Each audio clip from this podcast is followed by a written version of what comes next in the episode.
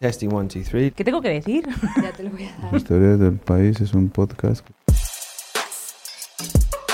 Las historias del país. Historias del país. Las historias del país Es es, un, un podcast, podcast que se graba dentro de la redacción del periódico. Which is recorded inside the newsroom. Dentro de la redacción del periódico. Podéis escucharlo en nuestra web Pueden escuchar este episodio o alguno de los anteriores en la web del país. Elpaís.com. elpaís.com, elpaís.com o suscribirte al canal en tu aplicación de podcast favorita. Apple Podcast o en podcast de Google. or you can subscribe to the channel on your favorite O suscribirte al canal en tu aplicación de podcast favorita.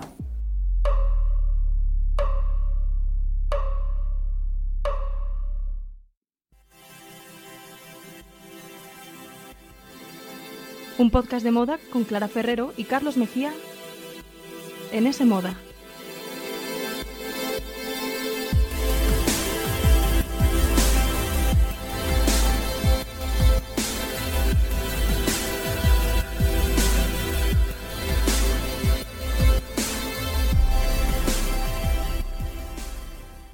Hola, ¿qué tal? Bienvenidos a un nuevo programa de un podcast de moda. El podcast que escuchas mientras haces cosas importantes o no, tú sabrás, aquí te queremos igual. Nos podéis escuchar en iVoox, en iTunes, en la web de Semoda y también en las historias de El País. Y debéis seguirnos en Instagram, arroba un podcast de moda.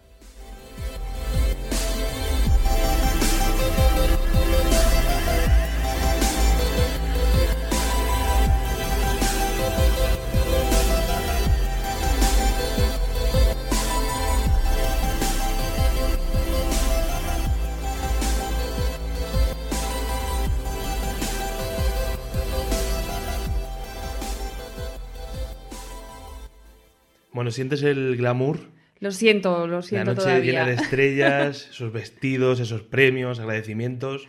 Ya se han celebrado, ya han pasado los Goya este año en Sevilla, esa 33 edición, esa 33 edición. Eso es, con más sorpresas de las esperadas. Campeones alzado con el premio a la mejor película batiendo en el último momento a la que parecía la gran triunfadora durante toda la noche, El Reino. Fíjate que a mí me gustó mucho el reino, pero me alegro que se lo haya llevado campeones. Ha Sí, sido un momento muy emotivo Mm. y yo me quedo con eso, así que me ha gustado, me ha gustado el Pero de la gala. antes de analizar lo que dio de sí la gala presentada por Silvia Abril y por Andreu Buenafuente, vamos a empezar por la alfombra roja. Pues vamos a empezar por la alfombra roja, porque además este año ha sido larguísima, no en el tiempo, sino en longitud. 75 metros de alfombra por la que han ido Sí. Caminando, bueno, pues un montón de estrellas del cine nacional. Distancia olímpica. Total, total, es verdad. Este año yo me quedo con tendencia así global del negro. El, El negro, negro. En, el- en la alfombra roja. el gran sí. protagonista. Sí, parecían casi los globos de oro aquellos del año pasado, en los que todas se vistieron de negro pues para luchar contra ese acoso sexual de Harvey Sí, Weinstein, el etcétera. movimiento Time's Up. Eso Me es, Too. y Me Too. Aquí no parece que haya habido ninguna reivindicación, yo creo que ha sido una cosa más casual, o por lo menos nadie ha dicho nada.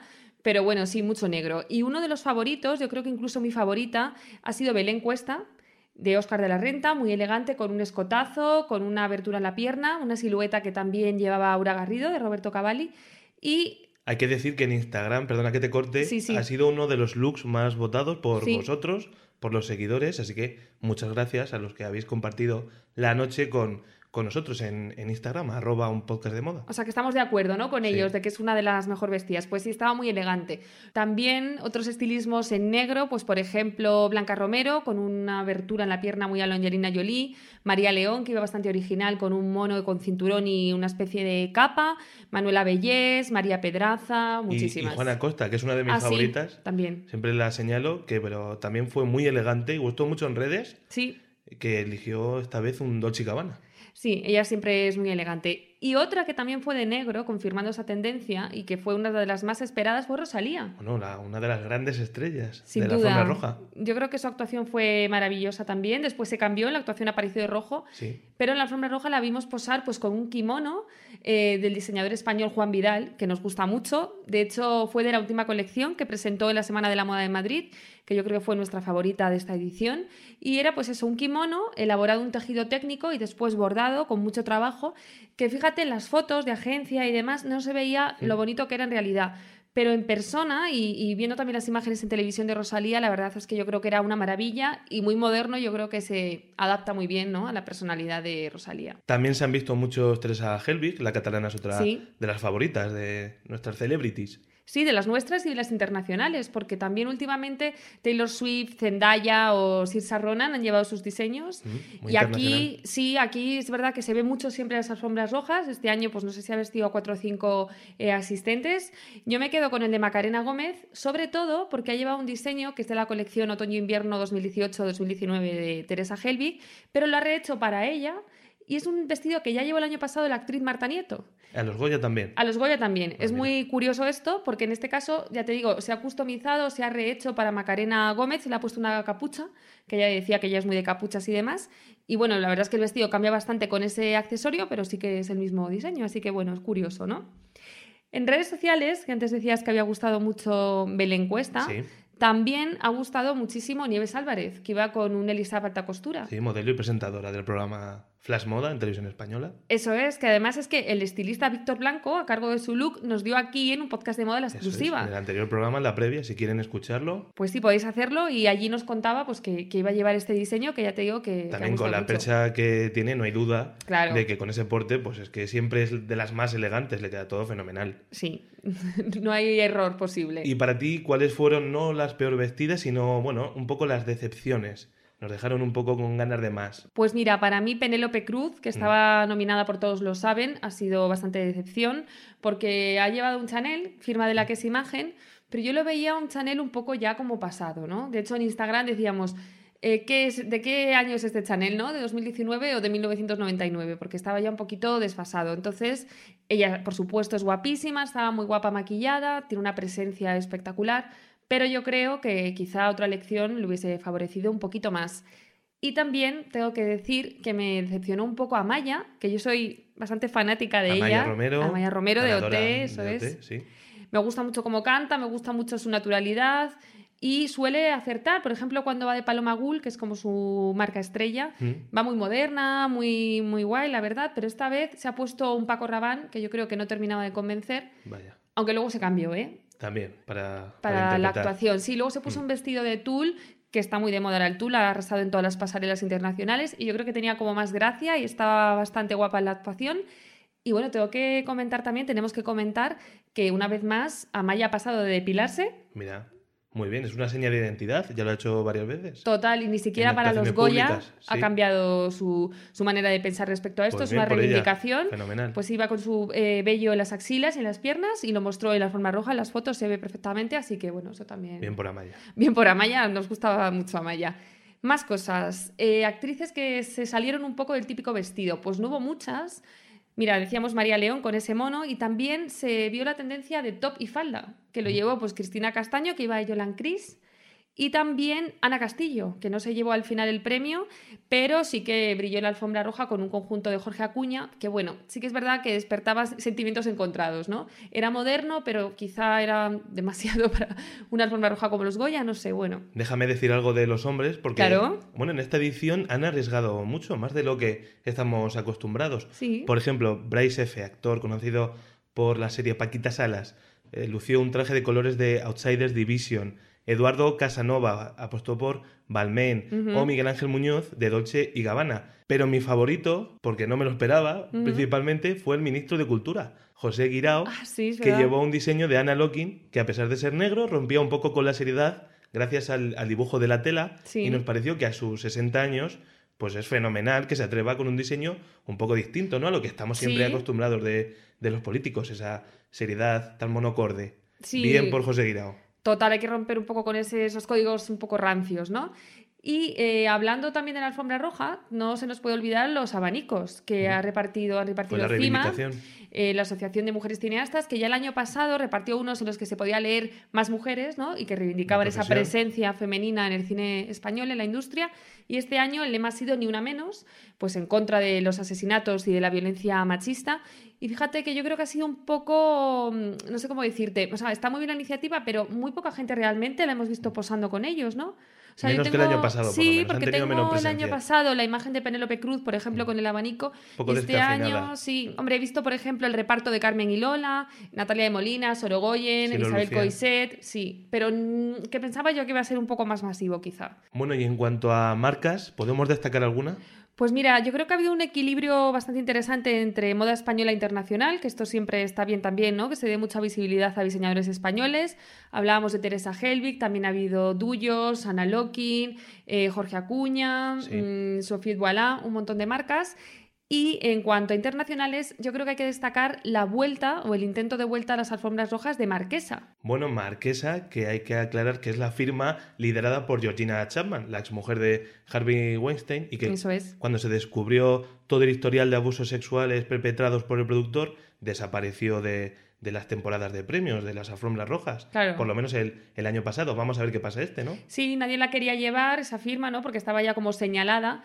Bueno, sí que es verdad que desde hace unos meses algunas actrices como Scarlett Johansson o Priyanka Chopra Mm. pues han querido defender a Georgina diciendo que no tiene por qué pagar, ¿no? Por lo que ha hecho su exmarido. Y ahora parece que regresa también en España. La hemos visto en Los Goya de la mano de Silvia Bascal y de Paz Vega, que han llevado dos vestidos así muy aparatosos con tul y demás, que es como muy señal también de la marca.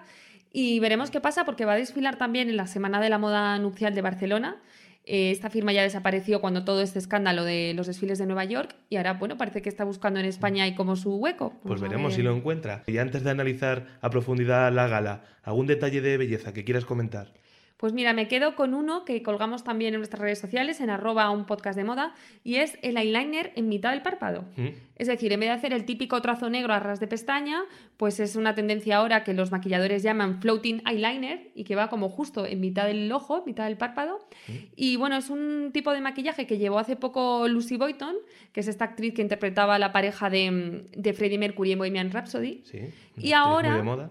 Ahora los Goya lo ha llevado Carolina Yuste, que ha ganado además a Mejor Actriz de Reparto por Carmen y Lola, y que lleva un look bastante guay, también así con una trenza como muy a lo rey en Star Wars y tal.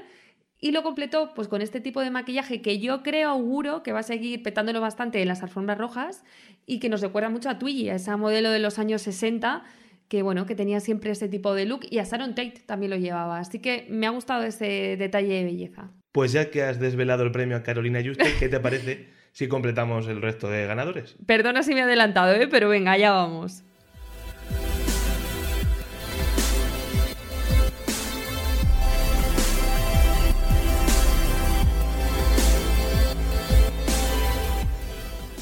Síguenos en Instagram, arroba un podcast de moda.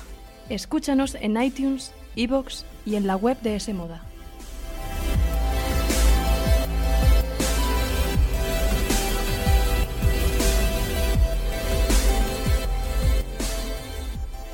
El gran fenómeno taquillero, el gran fenómeno de público del año, la historia emotivísima sobre un equipo de baloncesto formado por jugadores con discapacidad intelectual, también ha sido reconocida como lo mejor del año por la Academia. ¿Qué? ¿Qué? A ver. ¡Te lo he dicho, te lo he dicho! ¡Campeones!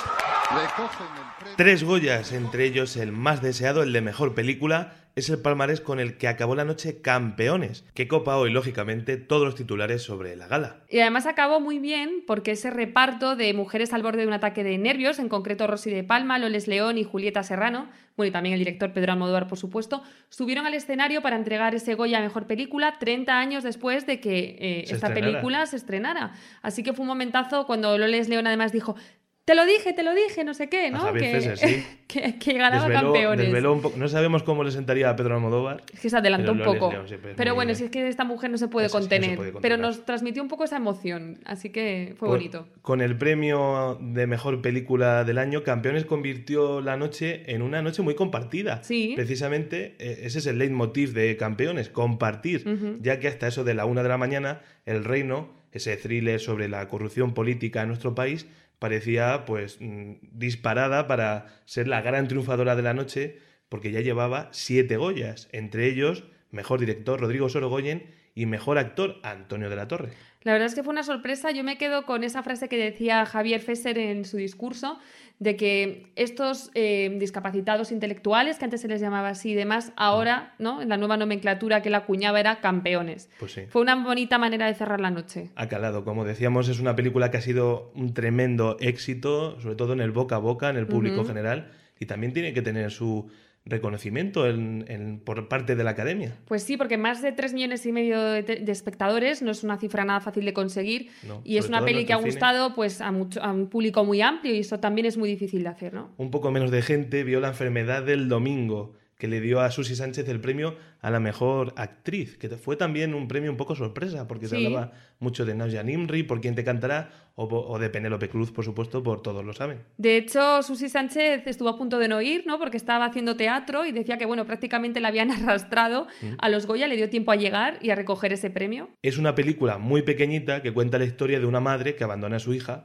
y 35 años después se vuelven a reunir. Yo te tengo que decir que todavía no la he visto, ahora que mira que Susi Sánchez ha llevado el Goya, tengo la excusa perfecta, ¿no? Que, Bueno. yo- que es uno de los objetivos. de- Ese es el de- gran de- objetivo del eso Goya, es. que la gente se anime a ver películas. Yo creo que, por ejemplo, tanto El Reino como Carmen y Lola, como La enfermedad del, del domingo, se van a aprovechar de, de ese tirón, porque claro, campeones la ha visto casi todo el mundo. sí, y si alguien faltaba, yo creo que se va a Sí. apuntar ahora.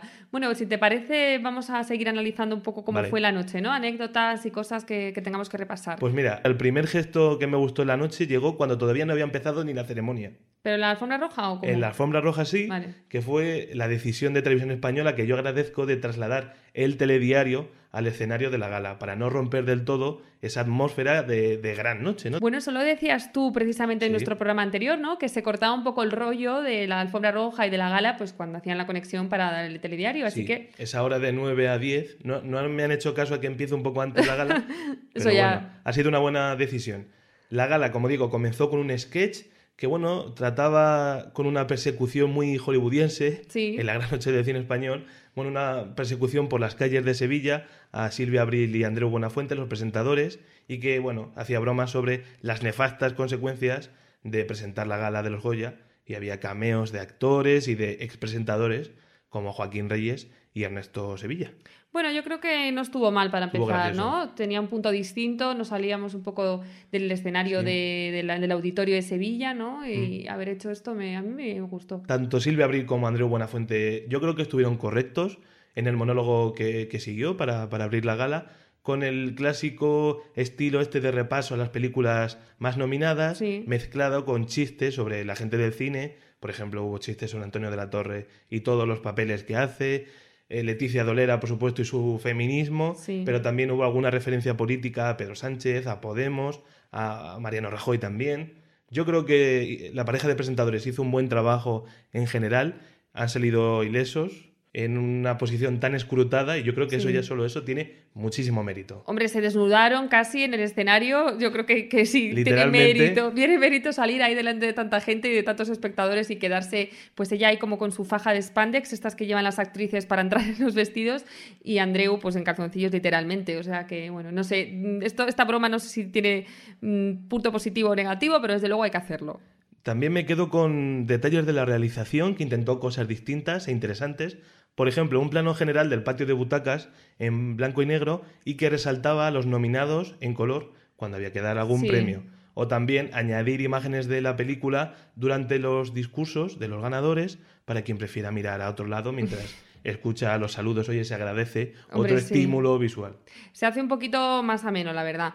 Como ya adelantaba ya hace unos minutos, Carolina Yuste se hizo con el galardón a Mejor Actriz de Reparto por Carmen y Lola. Pues sí, fue la primera premiada, eh, entregado el, el galardón por el equipo de campeones, que por cierto, ellos empezaron y terminaron la gala. Pues es verdad, mira, no lo había detalle. pensado, pero es verdad. El inicio yo creo que fue dinámico y sobre todo lo bordó Rosalía haciendo una versión del Me quedo contigo de los chunguitos, que si Sí. alguien me dice hace unos meses que íbamos a estar viendo una versión de los chunguitos en los Goya, no me hubiera creído nunca. Pues Pero no. claro, Rosalía logra eso y más. Estuvo acompañada de una coral y para mí fue algo sorprendente, con un toque también andaluz, que la noche lo pedía. Claro. Muy apropiado y muy bonito, muy elegante. No sé tú qué opinas. Pues a mí me gustó mucho también. Yo ¿Mm? pensaba, fíjate, que iba a hacer algo más cañero, más Rosalía con su tratra y su malamente y sus miles de bailarinas alrededor. Bueno, el teatral lo hicieron los presentadores. Es verdad, Es verdad. Pero hubo, hubo espacio. No, pues yo pensaba que lo iba a hacer ella, pero aún así me gustó mucho lo que hizo, su actuación.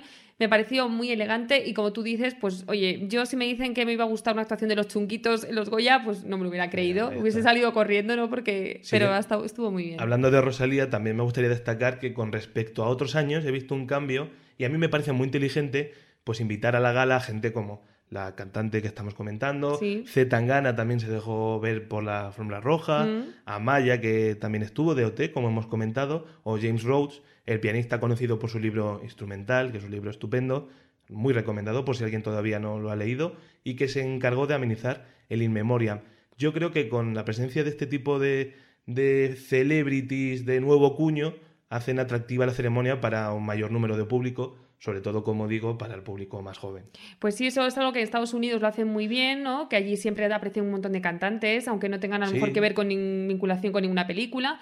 Y yo creo que aquí tenemos que también que copiar eso. A mí también me apetecía ver ese tipo de también estuvo, Dulceida, y por ejemplo. Bueno, está bien, por lo menos Bueno. le dan presencia en redes sociales. Sí, no es cuestión tampoco de llenarlo de todo de Sí. modelos, como hacen, por ejemplo, en Venecia, ¿no? Que es que ya no Eso se ven es. ni las actrices, y en Cannes, ¿verdad?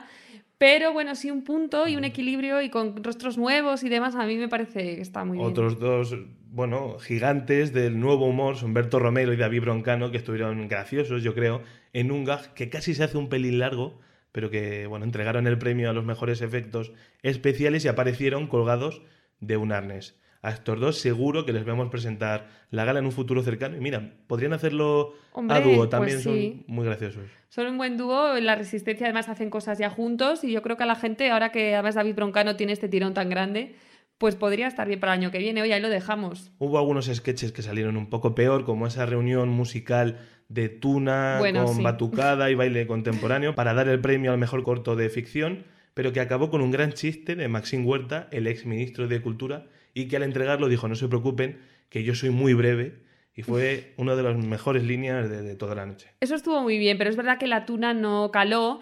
No. Lo que sí que estuvo, la actuación que estuvo Qué bastante raro mejor. decir en 2019 la tuna no caló, ¿verdad? Pues sí, yo es que no, ¿Qué me lo- no estaba dando crédito. Yo decía, ¿qué está pasando aquí? O sea, al principio no sabía muy bien cómo se iba a resolver eso. Y tampoco estaba muy claro cómo se iba a solucionar esa actuación de Amaya, en la que luego también aparecieron Rosalén y Judith Nederman, y en la que Manu Guis empezó a tocar el piano y se suponía que ella Sí. tenía que salir a cantar, pero nunca terminaba de salir. Y al final, bueno, pues acabó en el escenario diciendo, oye, que no he escuchado la claqueta y no me he enterado de que tenía que Tan aparecer. natural como siempre. Pues sí, yo y creo que es de agradecer, ¿no? Sí. Ya lo decíamos antes, que tiene una naturalidad que hoy en día no abunda. Oye, tuvo que ser ella la más joven, la más ine- inexperta en salir al paso y decir, oye, se empieza otra vez. Es que luego Ningún tiene, problema, tiene muy bien. muchas tablas, porque al Sí. final, pues mira, lo, lo solucionó muy bien. La actuación no estuvo mal, yo creo, ¿no? no Sí, me gustó más Rosalía, es verdad, pero bueno, eh, yo creo que, que fue también, hay que tenerla en cuenta, ¿no? También a reseñar la imitación por parte de Raúl Pérez de Fernando Fernán Gómez, haciendo un monólogo actualizado, bueno, y también con referencias al papel de, del gran actor, del añorado actor, en la película La lengua de las mariposas. Y en el apartado de discursos, que siempre es algo que da mucho juego y que se comenta en redes sociales y demás, ¿qué tal? ¿Cómo ha ido Pues la han cosa? dado mucho Carlos? juego. ¿Sí? ¿Te ha He- He gustado? escogido yo do- dos por mi parte. Vale. El primero de Eva Llorac, mejor Mm. actriz revelación por Quién te cantará, que ya en Los Feroz dejó un gran discurso Sí. sobre Frozen, unos premios con la reina de Frozen Sí, como sí. presentadora o algo así, y que ahora decidió imitar a Frances McDormand el año pasado en los Oscar e hizo levantarse a todas las mujeres presentes para reivindicar más papeles y más producciones pensadas por y para ella. Le, di- mí- le dijo a Penélope, bueno, aquí no hay Meryl Streep, tú eres mi Meryl Streep, Sí. empieza levantándote tú que ya se, te seguirán todas, ¿no? A mí me gustó, al final deja una Mm. foto muy bonita, ¿no? De todas las actrices nominadas y demás eh, en pie. Y bueno, aunque fuera una idea de Frances, como decías, ella tiene también una mm, efusividad al hablar y demás que contagia. muy natural. Gritó un poco Sí. en el escenario, pero contagió ese espíritu un poco guerrero y Mira, feminista. el- tu primer Goya. Por eh, eso, no, hombre. Es que- para gritar. Por supuesto, por supuesto. Bueno, habría que verme a mí, que yo tiendo a gritar también. Pero, pero la verdad es que contagió ese entusiasmo y yo creo que estuvo muy Y bien. otro momentazo del que se va a hablar mucho en los próximos días es el de Jesús Vidal, mejor actor revelación por Campeones, merecidísimo y que literalmente se lo agradeció a todo el mundo, a todo el mundo. Muy emocionante, acordándose de todos los compañeros, hasta los de FX se acordó. Sí, sí, sí. Lo tenía memorizado increíble. increíble de toda su familia, de todo lo que, bueno, por lo que había pasado durante este tiempo desde que decidió dedicarse a la actuación y pidió tener en cuenta tres palabras que suscribimos. Inclusión, diversidad y visibilidad. Bueno. Sin duda... El discurso. El, el discurso de la noche. Sí. En los tres Goyas de campeones van a, van a hacer mucho para que esas palabras se tengan en cuenta. Fue a muy mí emocionante. me emocionó. Yo Mm. tengo que reconocer que lloré. Lloré y al mismo tiempo también me reía, porque eso que decías tú, que fue tan largo que ya era hasta... Sí, era como una tenía especie un de sketch. punto, Sí, tenía Sí. un punto de sketch. Pero bueno, maravilloso Jesús Vidal. Y yo, antes de terminar, me quedo también con una frase de Arancha Echevarría, la directora de Carmen y Lola, que también Mm, se mejor llevó... directora Noel. Eso es. Y dijo que la madurez de una sociedad se mide por dónde está la mujer en ella, por dónde se sitúa la Sí, mujer. muy buena frase. Es una frase mm, redonda que yo creo que tendríamos que aplicar y ver dónde queremos que esté la mujer en nuestra sociedad, en nuestro cine. Y una vez que esté colocada, ¿no? Podemos medirnos como Pues con como tal. como ella y con películas como Carmen y Lola seguro que empieza a tener el- la posición que se merece. Pues yo creo que con esto más o menos está toda la gala repasada. Yo creo que Mm. pocas cosas se nos habrán olvidado. Seguro que a Jesús Vidal se le han olvidado menos que a nosotros. Pues él lo tenía todo clarísimo. Pero nada, pues yo creo que, que hasta aquí esta gran noche del cine español, este repaso, y Hasta nos el vemos. año que viene. Eso. Bueno, pero nos vemos antes, vemos nos antes. vemos en el próximo programa. No te despidas así que. Tenemos Oscar por dar todavía. Claro, No hombre. nadie. Tenemos Oscar y tenemos muchas más cosas antes, así que muchas gracias por escucharnos. Hasta luego.